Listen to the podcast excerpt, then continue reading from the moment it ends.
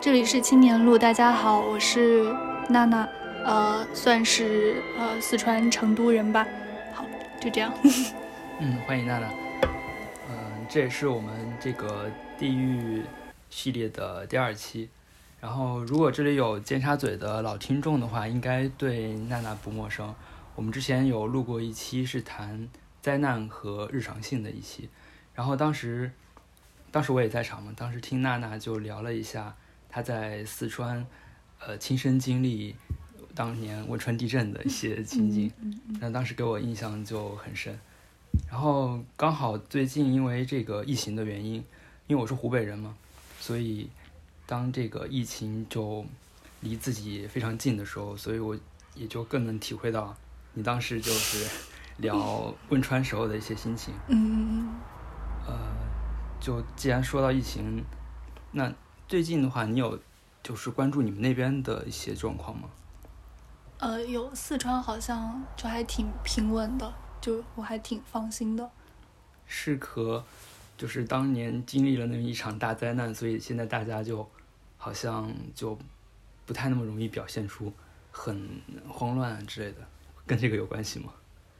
这倒也不是，反相反对我来说，因为那个是地震已经是十年，有十几年的十十二年的事情了。那个那个记忆对我来说其实已经很久远了。相反，我觉得经历这一次才让我觉得，哦，原来真正的大灾难是这个样子的。就是因为，而且因为现在就是媒体也更发达了吧？你在就是你在网上看到那些求助信息什么的，就是就给你印象更深，你就就是更能切身体会大家正在经历的是什么。因为我当时经历地震，怎么说？因为我算是在成都平原地区，然后其实。震中大家也都知道，就是汶川呀这些地方，就是就是反而就是我们这些这种身处震中周边，就是受灾不那么严重的人，不会觉得就是自己好像经历了一件很大的事，就觉得经历了真正这个事情其实发生在那些人身上，我们只是好像有一点边缘被波及了，其实没有很那个什么。对，我昨天看一下地图，我发现汶川就是震中离成都真的好近。嗯，是是是挺近的。嗯，就是昨天我们刚我刚好看了一下那个，就是呃，在灾后立刻去现场拍摄的一个纪录片，叫《一四二八》。嗯，对，当时我看这个片子，感觉嗯，虽然当时是赈灾，然后现在是一场瘟疫，但是感觉很多的，包括政府的应对或者是民间的一些反应，其实过了这么久还是。有点如出一辙的，就比如说是我们就经常说的，像什么丧丧事喜办啊，或者说是捐款去向不明啊，或者是民间组织的一些就是被更强力的政政府监管所控制啊等等，对，就感觉好像人们面对灾难，其实就应对应对方面就没有什么进步，好像。啊，对。我也不知道，就是因为我那会儿还才初中，也不知道是我就是自己成长了的原因，还是因为现在网络就是这么发达的原因。那个时候其实就是，就长辈，我的长辈私下里都在传，就是就实际的情况比在比电视里传就是传出来的要严重的多，有多少人被埋了，有多少人没有被救起来这些事情。但是，但是大家虽然在传这个，但是大家我觉得那个时候还是很很相信政府的。因为那个时候也有什么多难兴邦这种口号，然后领导人也直接跑到那个就是赈灾地来了，然后大家就是怎么说？一方面就是确实大家也认识到救援有一些漏洞，包括就是就是一些物资被侵吞呀，就是那些钱捐款最后也不知道拿到哪儿去了，因为甚至后后来很多就是就是重建的房子都是豆腐渣工程，然后但是那会儿还是。一方面认识到这个，一方面又很相信政府，而且我甚至觉得那个时候大多数人其实是就四川以外的人，大多数是不知道为什么反而被这件事情给激励了这个样子。然后到了到了湖北这件事情，我就觉得就是因为就是网络也太发达了，就是有各种各样的信息，就是好像没有那么容易，就是像就从像四川那个时候那样，就是丧事喜办了。哦，你。意思说，就随着互联网的发展，我们好像就没有之前那么信任政府了吗？也不是因为你接触到的信息多，可能也是就我个人来说，我接触到的信息多了。以前就是只是听别人说或者看电视。然后因为那个时候，因为我最近前段时间看到一个什么来着，就是因为湖北的领导不是应对的不是很不是很有力嘛，就是他们就采访的时候，就是表现的怎么说，有点无所谓，有点冷漠。然后他们就提到了当年就是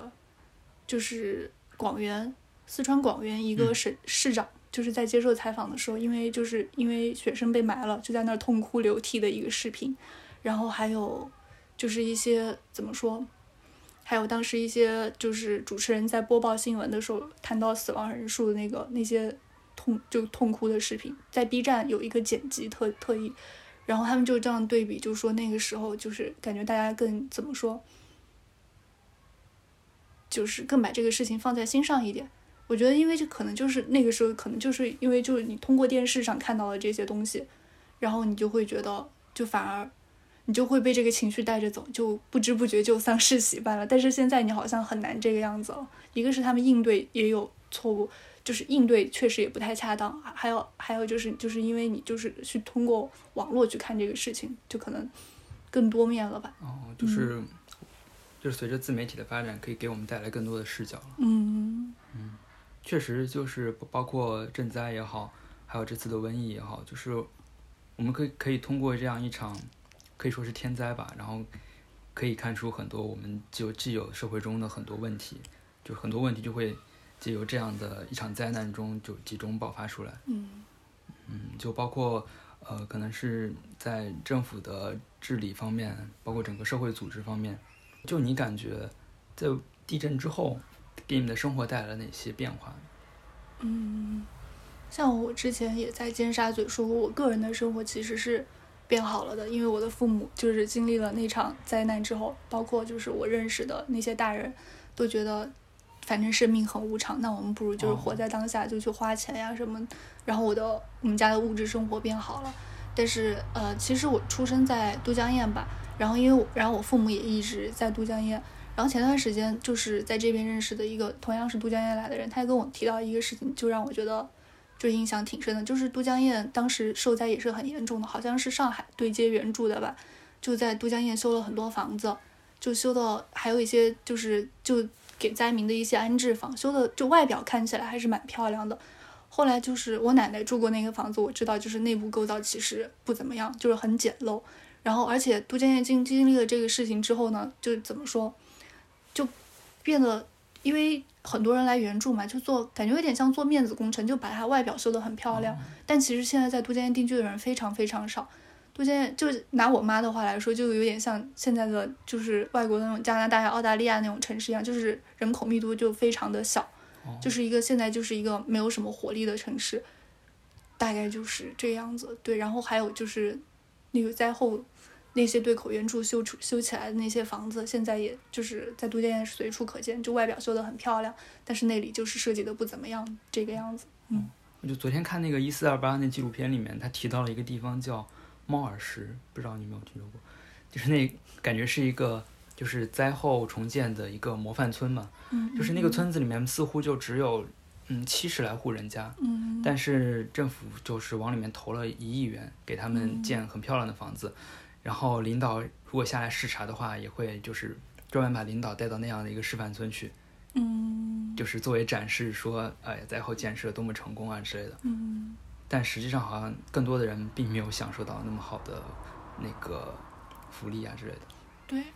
包括之前我那个就都江堰的老乡也说，就是像都江堰现在就像一个空城一样，嗯，但好像没有人去关注这个事情，就。震后就只关注它重建的，就外表看起来有多好，就那里变成什么样了，好像没有人去关注，就是人口流失呀之类的什么的。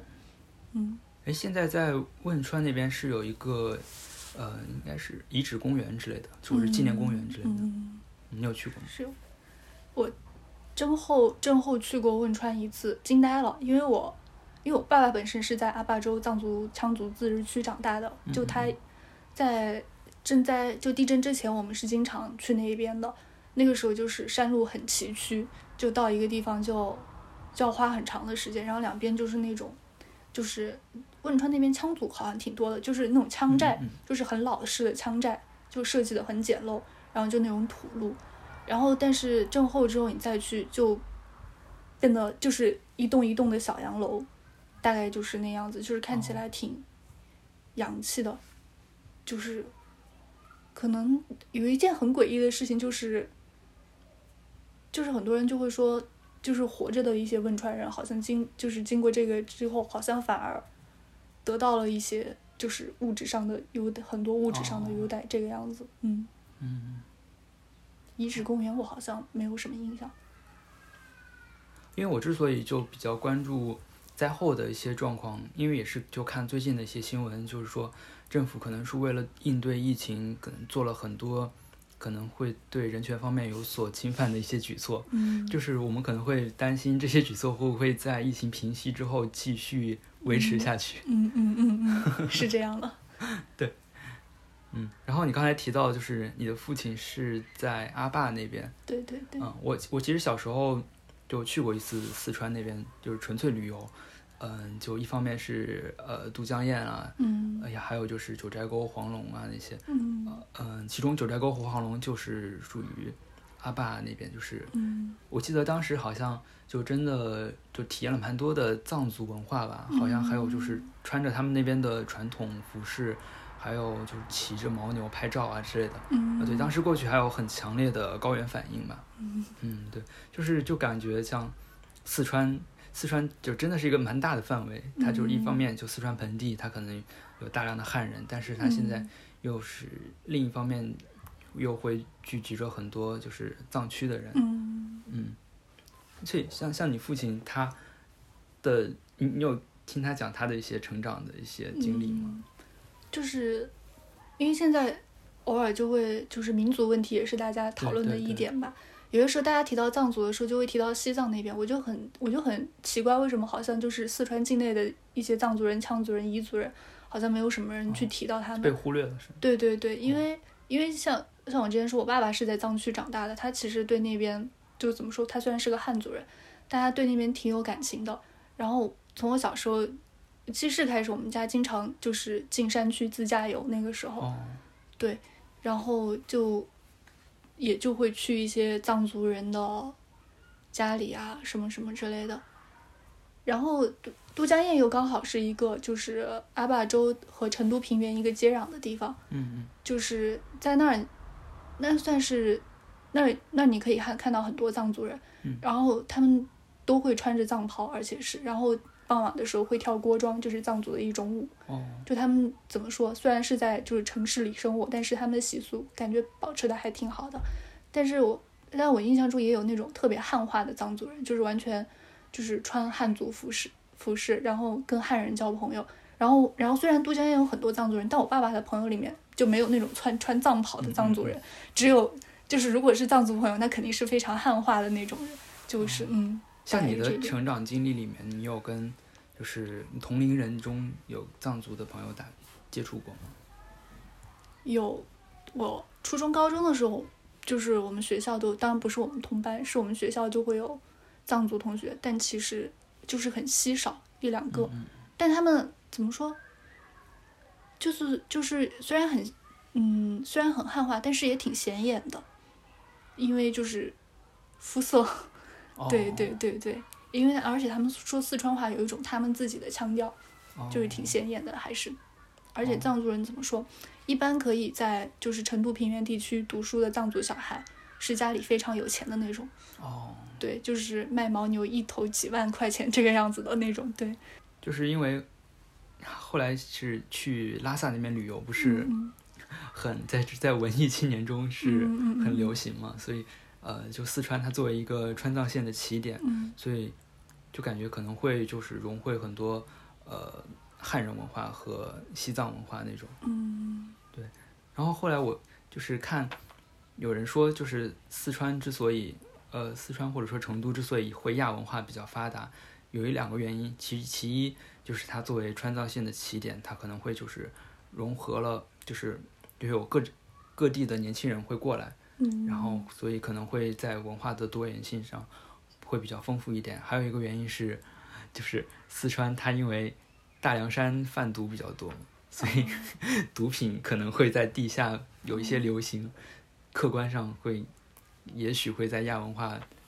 方面会有一些影响之类的。其实呃，分两个地方来说吧，就是我刚好就是一七年来日本之前，我爸又带我就是自驾了一次川藏线，哦那一次就是就在就在四川和西藏的边边边界就跑了很多天，那个时候就看到就是一些西藏人，那那会儿我妈会说什么呢？我妈会说，就是现在建设都挺好的，就以前他们住的都是那种。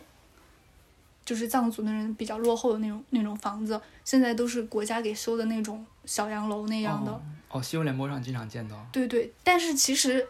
其实你实际去看，也是一个徒有其表的东西，哦，因为他们一个楼之间隔得很远，就是其实还是很荒凉的，就是一一个茫茫草原上就只隔了那么一栋楼，然后出来的人就是穿着藏袍来放羊的。哦。我觉得他们过的还是那种就是放羊的生活，但是他们的楼房就修成那个样子。然后我有一次去那种楼房上厕所，他们的楼房还是那种就是藏族的那种，就是茅坑似的，就是哦。很高，就是你下面就屎尿费你都可以看到，就是很高，就嗯挺诡异的。对，就是这样一个感觉。然后其实成都平原的话，我没有觉得就是真的有融合的那么好，因为我特别印象深刻的是，我初中那会儿，哦，高中的时候，就是我们那代有一个传言，那个传言可能可能不是真的，但是我觉得那个传言可能说明一些问题，就是我我上学的地方就是在温江的一个郊区，然后旁旁边有一个超市吧，一个大型超市伊藤洋华堂。然后那那那段时间就就传一个很诡异的事情，就传一个老太太，嗯，就是在伊藤洋华堂上班的老太太，夜晚下班的时候被八个藏族人小伙，因为是谣言，就一直没有确定到是到底是八个藏族小伙还是到底是八个彝族小伙被轮奸了，就就传了少数民族。对对对对对，也不知道是藏族还是彝族，那会儿就传的人心惶惶的，我就觉得，就是怎么说，就是其实对他们还有还是有偏见的吧。哦，特别是我记得，我有一年跟着我爸去云南的时候，路过凉山州彝族自治区，我那个时候很小，然后我爸就说，我爸就说彝族人会在就是路上那会儿还是土路，他说彝族人会在路上撒那种钉子，把你的轮胎给戳破，然后向你敲诈、要钱、抢劫这一类的。哦，然后从那个时候开始，哇，我的内心就对彝族人非常的惧怕，大概对就觉得哇，好可怕这个样子。我觉得就是还是有一定那个什么，没有融合的很好。哦，就是感觉还是民族之间还是有那种敌意吧？敌意是不是有点过了？就是可能双方可能还是不是那么互相理解之类的。嗯嗯，啊，就是刚才说到藏族的话，我刚又想到就是汶川的一个话题，就是当时也是有传言，就是说，呃，汶川期间也是就是拒绝了一些外国的，应该是调查还是救援队，或者说是记者，反正就是一些国国外的海外的一些机构。其中一个原因就是因为零八年这个时间点也是就是地震发生的那个时间点也是，就是前有那个藏区的骚乱，然后后有北京奥运会，所以说他可能会比较担心，既有民族问题，然后又会影响到奥运会的成功举办之类的，嗯，对，所以也会在这方面就是有很多限制啊之类的，嗯。就包括我们现在不也是说说。呃，疫情期间也会就是拒绝美国的那边的援助，嗯，嗯，但是嗯。我觉得有点阴谋论，也不太好说。嗯、四川的藏族，我觉得他们其实是没有很强烈的这方面的想法的。哦，像我像我之前说，像比如说像我妈这样的人，看来他就觉得政府做了挺多的了，就是对这些山区生活的少数民族做的挺多。我觉得他们可能也是这样想的，他们不会有不会想太多。我觉得他们在这方面，嗯但是但是很奇怪的是，如果西藏出了什么事，那最先就是断通讯、断联络的还是四川藏族藏族这边。川藏线，我记得我好小的时候就看过那个什么杨红樱他写的一些，嗯，你那你小时候有看过他的写的东西吗？看过马小跳，对他小时候，呃，就写应该是我忘记具体是哪本了，就是也是讲一个一个男生，他应该是也是随着他的父亲走川藏线嘛，嗯对，然后就小时候还蛮喜欢看他写的一些东西。嗯然后后来查了一下，就是马小跳的系列里面嘛，嗯就是虽然他后来作为一个在全国范围内，可能吧，在全国范围内都比较流行的一个儿童文学系列。然后它为了实现这种嗯全国范围内的流行，可能会牺牲一些就是当地的一些元素，或者说是他刻意会为了让它显得很有普遍性。然后后来我看了一下，它其实多少也可以看出一点，就是体现出四川本地特色的一些东西。就比如说，我后来专门查了一下，他有一期讲的是他下乡，就是暑假期间回老家，然后回老家就在老家会逮到很多野味儿，就像果子狸啊之类的。然后我记得我当时看到果子狸这个词儿的时候，应该就是呃非典之后第二次看到这个名词。嗯，然后除此之外，他还会在山里面就碰到很多猴子。嗯，然后对，然后我们现在提到山里的猴子，一般就是说像峨眉山啊那边，对。然后还有一点就是，他有本书，他有一个舅舅叫丁克，就是真的就姓丁名克。哦，然后那个，对对对，然后是一个就是所谓的新兴人类吧，嗯，就是我现在再去看这样的一个故事，我会觉得他可能也会和成都的他的一些呃流行文化，或者说是很当代的一些东西，嗯会有那么一点联系。嗯其实说起来，四川还算得上是呃人杰地灵，就是嗯文人还真挺多的。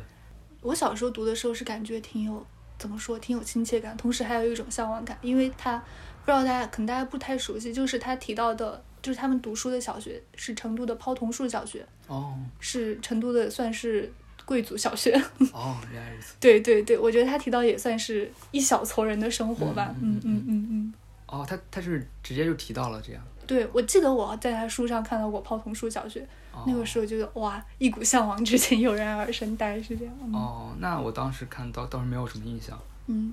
然后就其他的一些四川省级的作家，就包括像郭敬明，哎，他当时在在你们那边，不也不，我觉得也不单是你们那边，感觉全国范围都都会很、哦，很流行。但是我觉得现在大家认识他，主主要觉得他跟上海的联系比较多吧。对对对对，就不太会说跟四川的对一些。他不怎么会说自贡，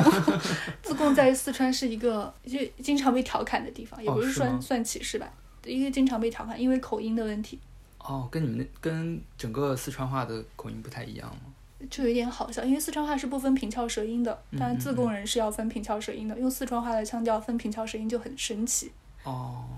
哎，你看王刚的视频吗？王刚是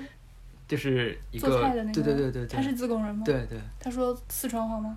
他他本人他录视频的时候说普通话，但是嗯他经常上镜的有一个他的四叔嗯，是经常讲 是自贡人。讲方言的，嗯嗯，嗯，自贡方言挺好玩的，反正我们经常调侃这个。我还是蛮经常看王刚教做菜的，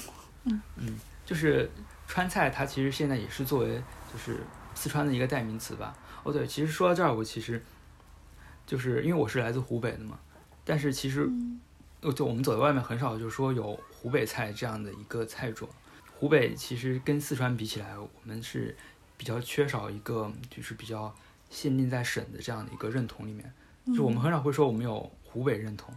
或者说嗯就比如说湖北话呀、湖北方言啊、湖北菜啊这些，其实好像都是没有这样的一个概念的。嗯，对，但是提到四川，就好像我们乐很乐意把它作为一个整体来对待。成都人肯定不这么想。成都人对外肯定说我是成都人，包括就是就是你不是成都市中心的人，像我在温江区长大，它是后来才变成成都的一个区，哦但对外你你也肯定有说我成都人，不会说我是。对成都以外的人就会说我是四川人，大概是这个样子。这个倒倒也能理解。嗯，但是我觉得确实四川确实，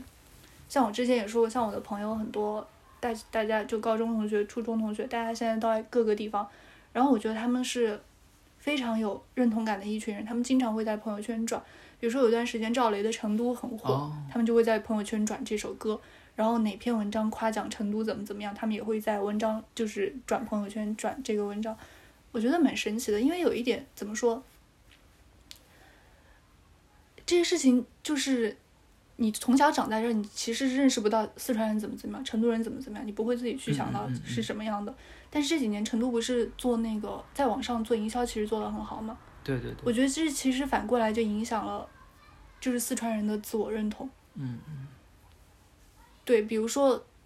大家提到成都可能会觉得，或者是四川吧，就可能提到就是很悠闲呀，嗯，什么什么这种印象，或者说是亚文化呀，很多元呀，比如说对 gay 很包容啊这种什么的，我觉得可能确实是先是这样，但是就是我觉得经过网络那种宣宣传放大之后，成都人反而好像更觉得自己就是这个样子的了，哦，就蛮神奇的这个点，嗯。哦，你你觉得《成都》这首歌真的就很有地方特色的一首歌吗？还仅仅是因为它就仅仅题目有“成都”这两个字？这件事情真的很神奇，因为我觉得它跟成都没有什么关系，对吧？但是不知道为什么我朋友圈里的成都人会觉得，就是听了这首歌就是挺有思乡之情的，就有那种感觉，我不知道为什么。我觉得他，比如把标题换成武汉，一个武汉人听起来也会很有思乡之情。我觉得他讲云南的小城市也是可以的，西南任何一个小城，我觉得都可以这样讲。在我看路边野餐的时候，我觉得就是他拍的西南山区，就贵州那些西南山区，其实跟四川就很像了，就跟我进山的时候看到那些场景就很像了，哎，你你听得懂他们那边的方言吗？你看路边野餐的时候，完全听得懂，就感非常非常的像。我觉得贵州话跟成都话、四川话没有什么差别，哦，很亲切。我看路边野餐的时候，感觉就讲的是指四川山区也可以这么这么拍这种感觉。你刚才说那个成都对 gay 比较包容，是主要体现在哪些方面？这也真的是我很疑惑的地方，不知道为什么好像大家就有这个印象。但是嗯我自己拿我的经历来说，确实是从我初中懂事开始，就过了青春期开始，因为那会儿我是，因为我不知道他们还有一个认认认认看法，就是认为川渝川渝不只是、不只是四川，就川渝追星追星的人很多，嗯就追星文化也很也很也很盛行。但我确实是从初中开始追星，那会儿追杰尼斯吧，就对就是同人文化就挺了解的。然后我从那个时候开始，我以前完全没有这种概念，然后从那个开始就是非常顺畅的，因为就是接受了这个，就是接受了同性恋这个这个存在，然后因为因为因为接触到同人，然后我觉得川渝很多女孩可能是从可能跟我就是经历有点类似，从这方面知道的。然后从初二开始，我的我身边的人就有点像怎么说，大家都好像长醒了，像分化了一样，就是一下子本来以前只是一个普普通通的小男孩，从初二开始，大家都就对自己的性向有认识了，有认知了，就是我的身边就突然出现了很多 gay，然后到高高中的时候，我就我就已经就已经完全记怎么说呢？那会儿有一个词叫“湾仔码头”，就是指一个女生身边的男生都是 gay。哦，那会儿我和我的闺蜜就会拿这个来说我们两个，因为我们身边男生都是 gay 这个样子。那个时候，因为那个时候怎么说，我没有，我还没有到北京，我不知道外面的情况是什么样的，嗯我也很少就是那个时候四川的营销也没有做的那么好，不知道这是一个什么样的现象，就是很自然的，就是接受了这个事情，就是我的朋友里面有很多 gay 这个事情，然后也没有觉得有什么了吧。然后，但是到了北京之后，我就发现，北京就好像不是很多，因为我高中的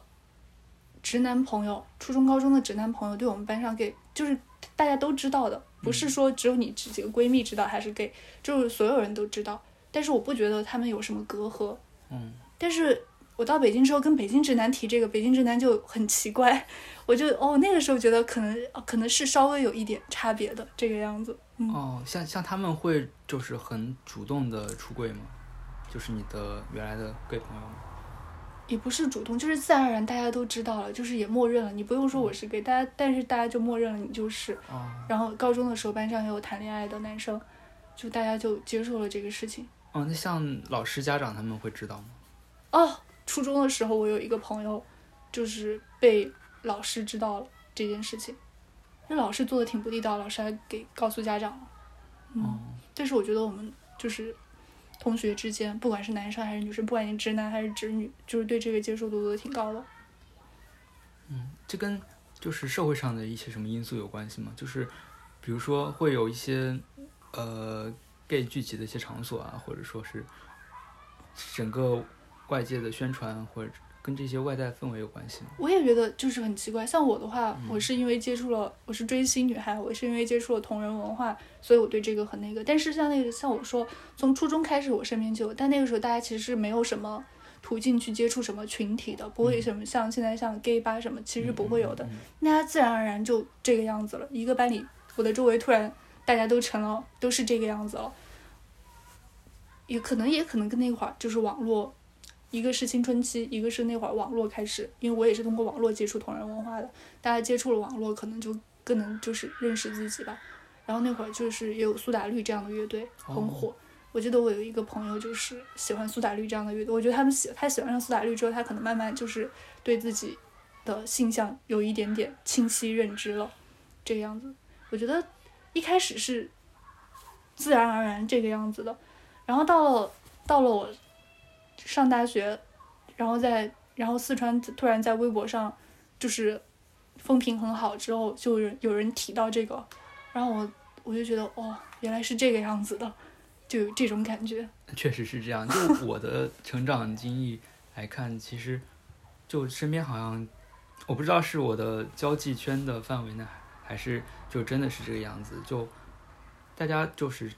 就很少会谈及性性取向这方面的话题，可能就直男的世界就是这么，真的就是哦好像我从小到大真的就就可能他们会有会有就是同性恋，但是他们不会很主动的说，或者是也不会让大家知道，就是这样的一个存在。我身边有朋友，就是我们大家都默认他是，但是他他是到大学之后才，就是怎么说，算是彻底承认他是的。那种哦对，但是大多数，就是我们知道你是，就是他也知道，我们知道他是，但是就是这样相处的。哦，所以我上大学之后到了北京这样的城市，我真的觉得很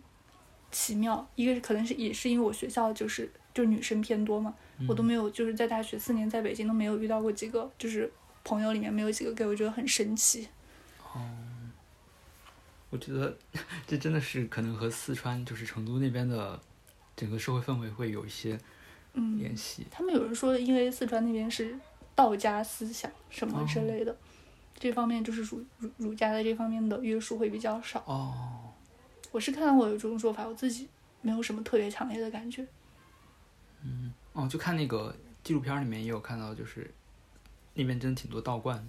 就很多人会很喜欢，就是去祭拜啊之类的。嗯，都江堰就是一个对，就是都江堰有一个青城山，就是道教的。哦，对对对对，嗯，然后当时就那个里面有说那些呃，应该是菩萨还是什么，他们连自己都保不了，你们为什么还要拜之类的？就我我不知道啊，就是就是跟四川这种可能会比较开放的这样的一个社会氛围，会不会有点联系？就是四川会不会是因为它的移民比较多一点，就是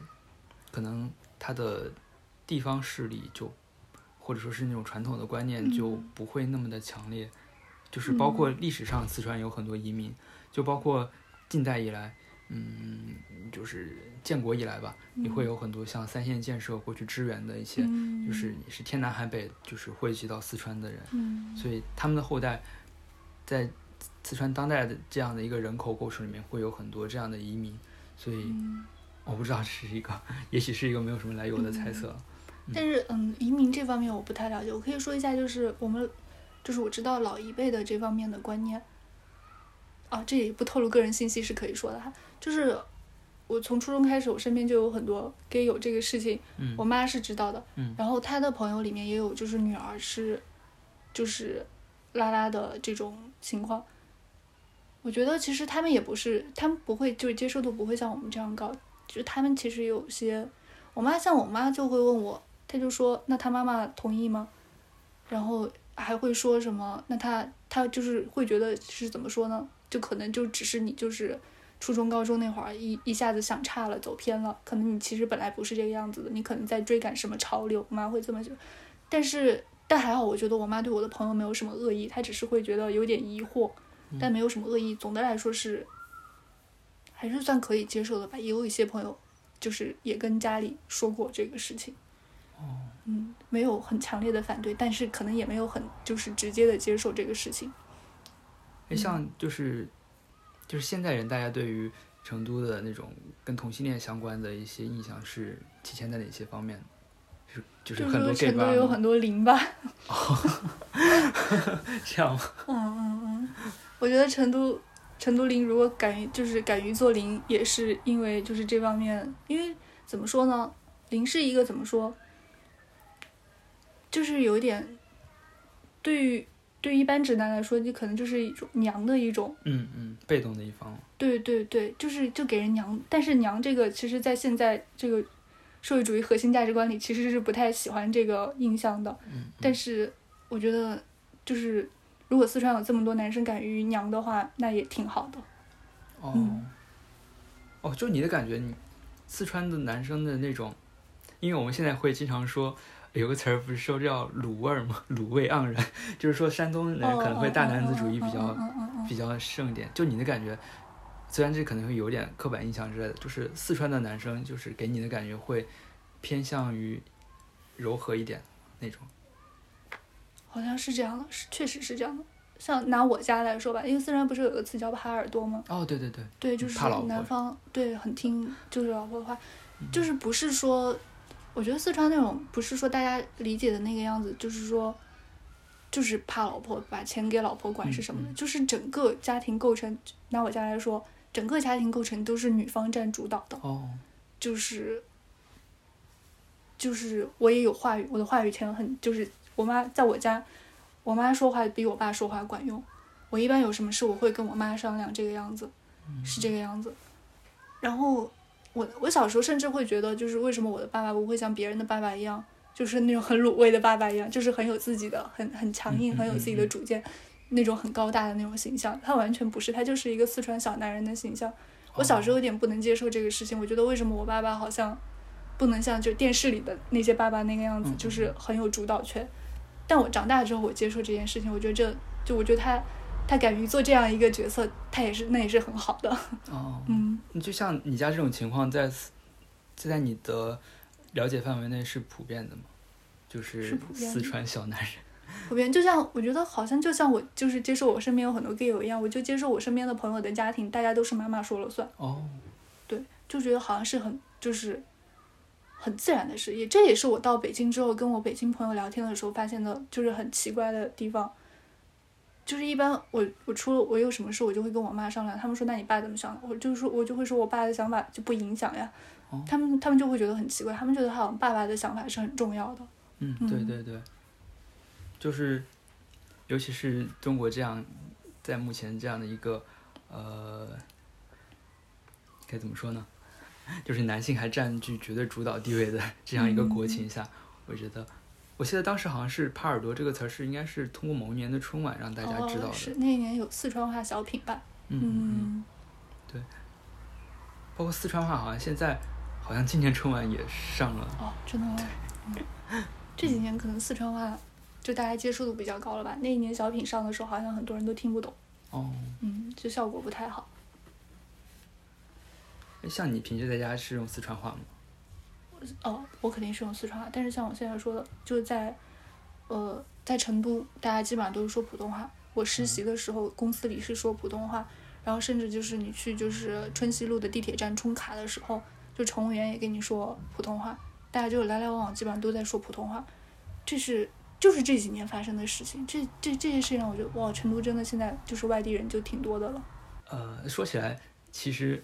因为我是襄阳的人嘛，嗯其实襄阳和四川它还是蛮有缘分的，嗯、就是因为襄阳就是诸葛亮农中队的地方嘛，嗯，然后四川就是他农中队所觊觎的地方，嗯，就是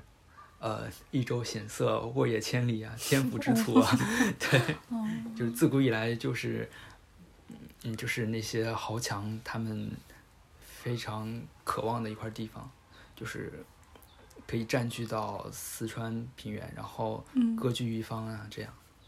嗯嗯，我觉得四川人就是比较想得开吧，就很能自我安慰，在逆境中也是，像遇到地震也是这个样子，就觉得命里就是这个样子。有一点，有一些时候有点这一点，其实有点像日本人了。我觉得，哦，就是反正就这个样子，我也改变不了什么，这种感觉。所以说成都人其实就成都人就四川人他们会很会享受生活，就比如说 茶馆文化的兴盛啊之类的。嗯嗯嗯嗯，这倒是。对，就是刚刚说那个《袍哥》那本书，就是他作者王迪，他还写过就是跟呃四川的，就是成都的茶馆相关的一些著作嘛。然后他在呃就是分析四川茶馆的时候就，就提到几个原因，就说为什么四川的那种呃饮茶的文化，或者说为什么会有四川会有这么多茶馆，嗯，就是说，呃，他提到几个原因，有几个是不太能想到的，就是说四川的可能是水质不太好，嗯，所以说如果居民他想取水的话，嗯，就如果是自家的水井的水，可能会含碱很多，所以说。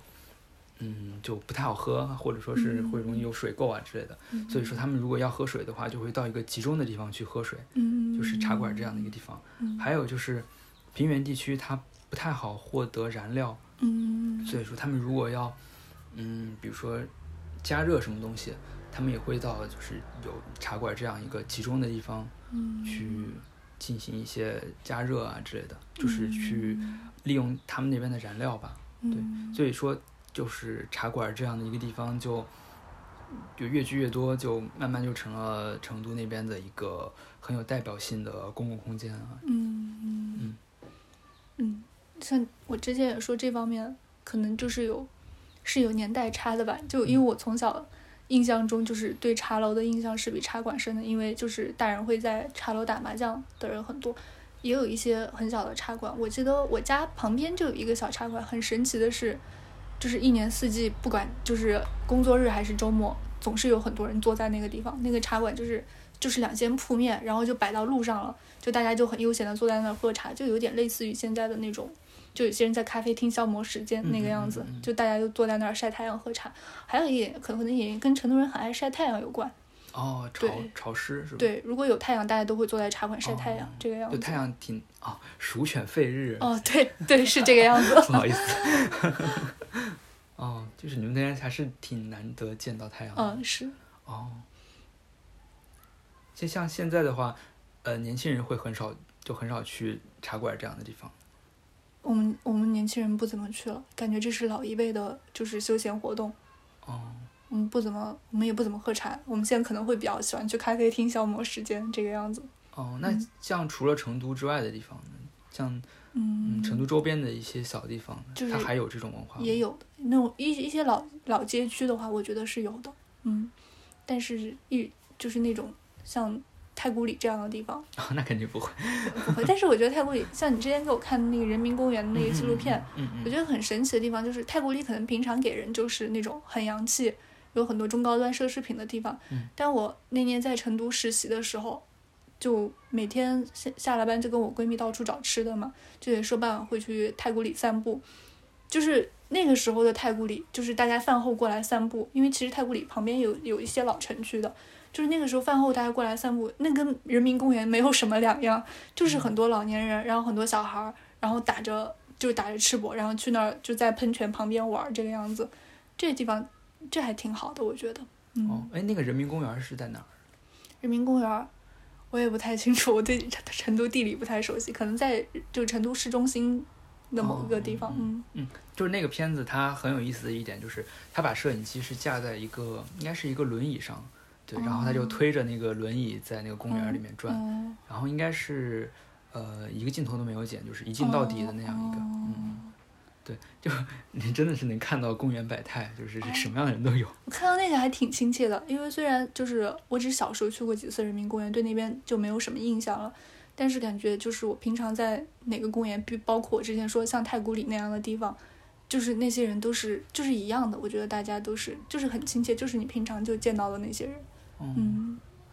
我觉得那个算挺真实的成都了，嗯，我看他最后是应该是就是在公园里面溜了一圈之后，也是有很多人。呃，不知道你有没有看到最后一点，就是有很多人在跳舞，有老哦老年人在跳那种很劲爆的街舞。这个我倒没有，但这是就全国性的吧，就跳舞的话，呃，但是嗯他跳舞，他不是那种广场舞，是那种街舞，就是动作很激烈 这个我没。有看到过。成都是有不止一个人民公园吗？还是说，这个我真的不知道，因为我是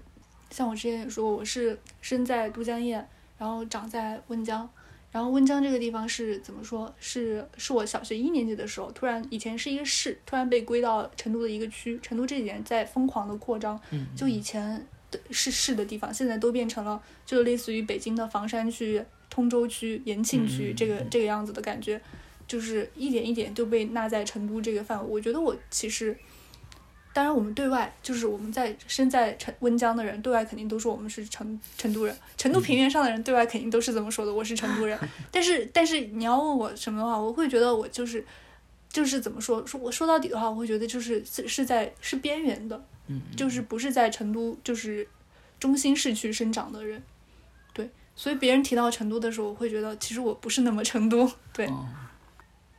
就说如果就是给你带来这种地方认同的东西，就除了我们说的像四川话呀，嗯或者说是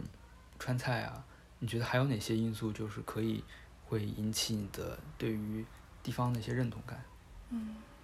其实我觉得我没有什么认同感，因为像我说，就是我生的地方和我长的地方都有不一样，然后我长的地方又是一个这么怎么说，在成都一个比较边缘的区，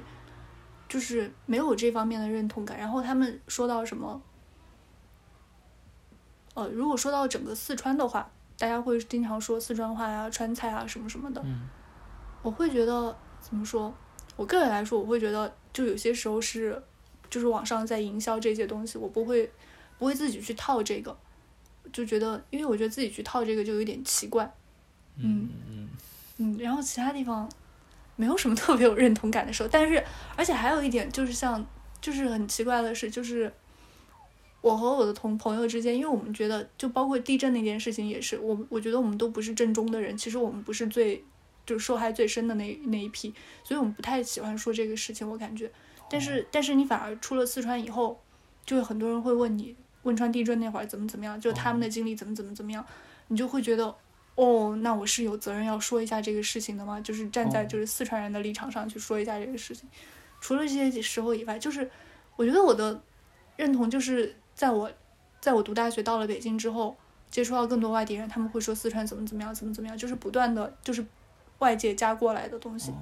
嗯哦，其实我是我也是差不多是到外地读书之后，我才会就感觉也是像外界逼迫你去认同某个东西。是这个样子。其实你自己没有很就是没有说要怎么怎么样，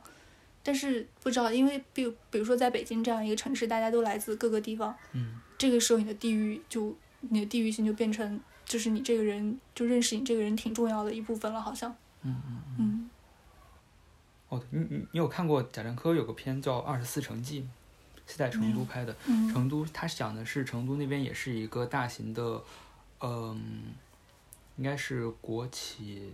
就是那那时候国企不是一个很庞大的机构嘛，就是除了有工作的地方，也有上学的地方，嗯呃，然后就是内部就是构成一个生态系统一样，嗯嗯，然后他也是讲就是那个在国企改制之后，那个地方可能也是就是要被淘汰了。嗯对然后，嗯，对，感觉也是就是成都发展的一个助教吧。嗯嗯哦，对，就是现在他们有些人会说，现在成都发展的这么快，也就是怎么说，吸地方的血这个样子。哦，我现在确实，我确实也感觉到，好像成四川就除了成都平原好像越来越好，其他地方好像就就是就是被忽视了一样。嗯就是集全省之力去建设成都了，嗯，是这样。嗯，集北方之力建设北京了。大对，就是有这样的感觉。哎，像你现就是后来去外地读书之后，你有经常回成都吗？哦，就是放假的时候都会回去。嗯，我觉得我反正就是就是就去过外地再回成都，特别是我觉得这几年我好像对就对成都这个地方才慢慢开始有概念的。哎，像你就是在北京，就是你在外地之后，嗯，其他人对你像成都这样的一个地方的刻板印象还有哪些？就比如说，大家吃饭的时候都会说，哎，你你作为四川人，你肯定会很很能吃辣呀之类的。哦，或者说成都人很讨厌鸳鸯锅吧，哦，这一点。嗯然后而且我朋友圈的成都人自己也会玩梗，就说鸳鸯不就是我最大的让步，哦我就觉得至于吗？我们平常也吃鸳鸯锅的呀，就是这个样子，大概是这样，嗯。其实川菜的流行，或者说是川菜，它作为四川的一个代，就是代名词，其实好像也是一个比较晚近的一个概念。嗯就是它作为是一种，就是快速的城市化呀，然后嗯，就作为人口的大量迁徙，它然后川菜它作为一个就是 只需要该该该怎么说呢？可能会有点冒犯，就只需要一些比较辛辣的佐料就可以嗯烹饪的一个菜品啊。就因为我我其实其实看王刚他做菜比较多嘛，然后嗯看多了也会就是看到一些就是一些套路吧，就是嗯，就真的很喜欢放调料啊，哦，是这样。自贡自贡也有他们自己的菜，自贡有自贡啊，菜。盐帮菜，对对对对对对对，嗯就成成都内部还是分蛮多的吧。我我我在我到北京之前，我妈跟我说，就是说你到北京你肯定吃不惯的。我那个时候觉得哪哪哪儿可能这么容易就吃不惯呢？结果我发现北京真的就是，北京有一条街叫鬼街，就是有很多小龙虾，就是有很多也有火锅那种店，就是都是仿四川的那种，就是做那种四川口味的吧。我觉得这一点我还是应该从这一点来说，我还是就从吃的上面来说，我还是蛮有四川认同的，因为我觉得鬼街那些吃的也不算是川菜，不知道为什么大家就要把就是这种就是这种所有川菜馆子不是川菜，就四川开的川菜馆子都觉得就是川菜了，因为北京我觉得那个也不太好吃，但是我觉得我闺蜜说，我闺蜜在上海读的大学，嗯她在上海她会吃一些就是就是其他地方的火锅。就是不不不是辣的那种火锅，然后她就会觉得，然后那些火锅店在上海这种地方开的挺好的，在在成都就开不下去。我觉得成都人好像对就 外地的吃的到底倒是挺，就是怎么说，挺傲慢的这方面，就觉得自己的吃的是最好吃的，然后其他地方他们不怎么接受。然后我闺蜜就有点，她不她个人不太喜欢这一点，她就觉得就少吃到很多很好吃的东西。我觉得她这种自觉在四川人里面应该也是少有的，因为四川人真的就觉得就四川菜川菜最好最好吃。像像你爸爸他们那边，他们是属于是援藏的干部，或者是援藏的我爸爸的，我爷爷他好像是以前好像是家里是好像是重庆的地主，哦，然后文革时候好像就是被就是怎么说，下乡下到就是阿坝州的山里去了。那会儿就是阿坝州马尔康那个地方，就还没有特别开放的时候，就算是深山了，可能。嗯，哦，然后就是你父亲他们就就在那里出生，就对我爸我爸一直在那儿长大的，然后，然后很多就是从山里出来的人，第一站肯定是到都江堰的。哦，对，然后就在都江堰定居了。嗯，就你刚才说那个他们，呃，就是为藏族的藏族同胞他们盖的那些房子，嗯就是可能外表看起来是那种，嗯、非常精致，然后应该是那种汉人住的那种房屋的结构吧。也有，呃，是是有一点藏式，外面的，呃，不知道，就是有点像怎么说，就是尘埃落定的那个电视剧里拍的那种，就是藏藏式的嗯那种房子，有一点，但是但是很奇，就是我我个人不太喜欢，就是他们把每一栋房子都建的差不多，嗯可能为了统一整齐好看，嗯嗯嗯，就我觉得，但是不太喜欢这个地方，嗯。哦，就是零八年以以来，就是西藏那边就是出现骚乱之后，像对于你们四川境内的一些汉藏的关系，会不会造成一些影响？这个我倒是没有觉得，因为嗯，比如说我初中那会儿，我上学的学校算是一个私立学校吧，然后有很多藏族还藏族人把孩子送到那个学校，他们很有钱。嗯嗯嗯，我觉得这些有钱的藏族人可能不太受这方面的影响，哦因为那会儿我也经常看他们就是。他们穿着藏袍在学校里大摇大摆的出现。其实，在成都，就是除了都江堰以外的成都其他地方，就川藏跑的人其实是不是那么多的，但他们就可以那样穿。我觉得他们是属于那种有权比较有权势的那种藏族人，然后可能不太受这方面的影响。哦，甚至在我们学校可能地位要高一点。嗯，其实相比新疆而言，西藏算是太平多了。嗯，就好像西藏就也不至于说非要到那样的一个可，能他们的信仰嗯，比较对佛教就跟伊斯兰教可能对嗯嗯。有不一样的地方吧。哎，你有去过西藏吗？西藏没有去过，你不是走川藏线吗？就只在就是啊四四川边界上，哦对对对。哎，你你在川藏线的时候 有遇到过那种中途拦车的那种人吗？没有，嗯没有，就是像我之前说的那种彝族的那种，其实我也没有遇到，实际没有，我都我都没有接触过几个彝族人。嗯嗯嗯。关于彝族的印象就是听我爸讲的，然后仅限于这些都市传说。对对对，然后因为然后我爸又是怎么说，又是藏族自治区长大的，他对藏族人其实蛮有好感的，哦，他觉得藏族人就是很直爽、很豪爽这种。但其实我也没有我自己亲身接触过的，也没有几个。对嗯，四川倒是 倒真的是一个多民族、多多元文化的一个地方。嗯，其实云南也是吧。嗯，是是。我有这个概念，我有民族这个概念，也是我小学的时候，就是从凉山州那边一路自驾到云南，就在云南深山里转了那些山路，走了好几天，就看到各个民族那种人，我就觉得哦，原来就是在逐渐有了就是这种多民族的这这个概念。哦，其实我我第一次差不多也是云南吧，但是我当时给我的感觉是，这些少数民族好像是那种生活在橱窗里的感觉，就是，嗯，他们仅仅就是让我感觉就是仅仅是就是打扮穿着打扮不一样，然后就是我没有把他们当做活生生的存在的人来看待，就虽然嗯就是当当时就是这样去，就是当做一个奇观，有点像奇观的东西吧。嗯，我觉得还是你哦，你身边有这样的朋友会比较对对对对。嗯。嗯，我们那边的少数民族基本上都是非常汉化的，就看不出来是少数民族的那种，嗯。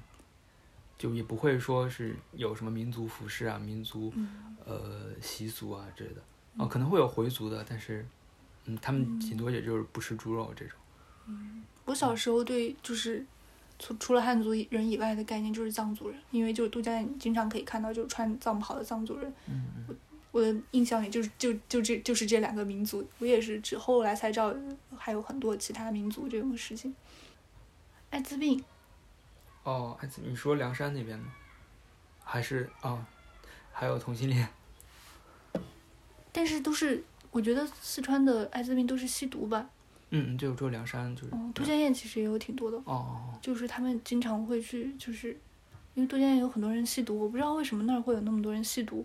可能是因为那是一个关口的那个什么。嗯然后有很多人就是，那就都江堰的艾滋病率还挺高的，然后大家就会去就是排队打针呀什么什么的。有的时候就是你在菜市场也会看见几个就是艾滋病病人，然后就偷东西啊什么偷钱什么的，就是所有人都认识他们这个样子。哦，就是他们就是生存环境还挺恶劣的，就是我小时候的印象是这个样子。可能这几年就是医疗条件也好了，就是渐渐变正规了，可能就好一点。嗯嗯他们那个是主要是藏族人吸毒呢，还是汉族人？藏汉族人，我觉得嗯我不知道他们是哪儿来的毒品。都江堰真的是一个奇怪的地方，也也不知道哪儿来的毒品。嗯因为因为那个大凉山那边贩毒挺多的，嗯。嗯，就是其实呃大凉山就是国家对于那边有蛮多的援助的，哦，呃，但是就好像说彝族人很懒，对对对是的。我爸也是这么说的，是的。我，不知道是不是。但是对也就是有这种刻板印象嘛，嗯。嗯，彝族彝族人又又懒，然后而且嗯就是很多支教的也会选择去那里嘛，嗯，但他们那儿确实环境很恶劣，对就是他们那些山路。是的是的，因为很多人就贩毒。啊，刚好那个他们那边离云南那边也很近，嗯嗯，就是会有很多渠道吧。嗯哦，你说的那个艾滋病是吸毒方面，我以为是可能会跟 gay 有点关系。哦，我也有也有嗯知道这方面的情况，也有的。嗯艾滋病其实我们那边，呃，也有所谓的艾滋村嘛，但是我们那边是主要是卖血，就是那些农民他们可能就是为了增加一些收入，就选择卖血。但是，对，你知道那些医疗条件就不太好的地方，就可能会造成艾滋病感染啊之类的。对，所以应该应该就是离我呃我父亲老家那边不远会有那种艾滋村。嗯，但是这些东西应该也也都是不会上新闻的那种。嗯嗯，你知道高耀洁吗？哦，我知道，是那个就是揭露那个河南还是河北的那个，对对对对对河南。我前段时间看，就是看端上就是我的梁山兄弟那个作者的一篇嗯报道嗯看到的。嗯嗯，现在是在国外是吗？他应该是在国外吧，不过他还获得过感动中国十大人物。啊，那这样也能把把人家搞到国外去，好神奇啊！哦，这是因为中央中央政府和河南省政府的意见不一致。嗯，对，所以可能中央会被嘉奖他，但是河南省政府不乐意这样。这是很奇怪，像湖北这次也是这个样子，中央和地方政府好像是啊，剥离的。对我我父亲他那个老家那个村子就离河南很近，应该就是不只有一个艾滋村，那一片儿应该全都是卖血的。当时还提到了，就是那篇就是我的梁山兄弟那个作者，他还提到关于麻风的那个哦，嗯什么的，阿坝那边也有麻风村，阿坝那边。对我也是就是听他们说的，就听老一辈讲的。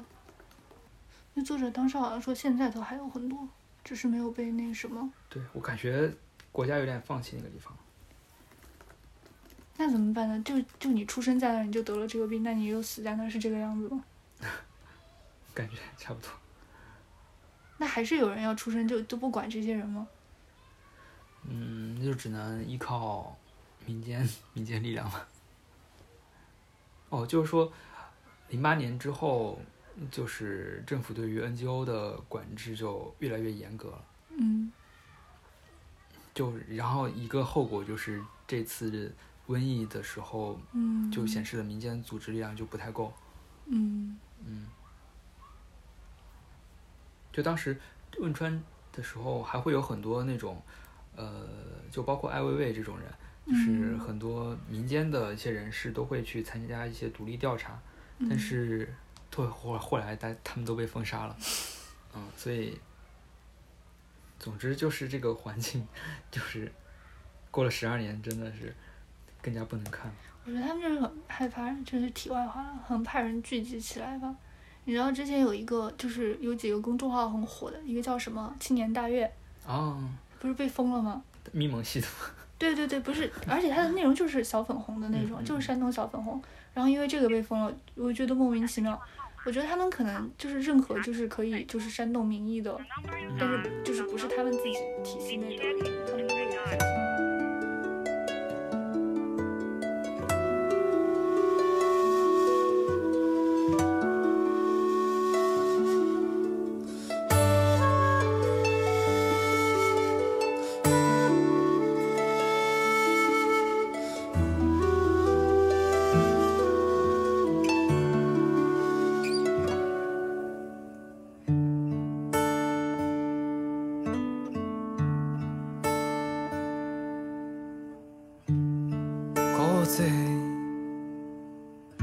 好像还欠我点钱呢，你又阴悄悄的打算不还了吗？哥子，好久都没一起喝酒了哒，上次喝酒的时候，贝克汉姆都还在贴酒。哥子。听说你这几年耍得有点凶哦，开不开心？高不高兴？巴不巴适？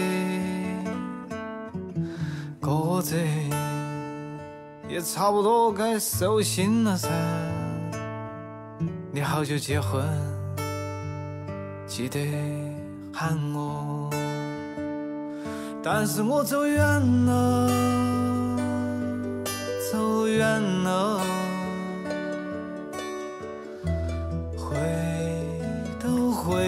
都回不去了。走远了，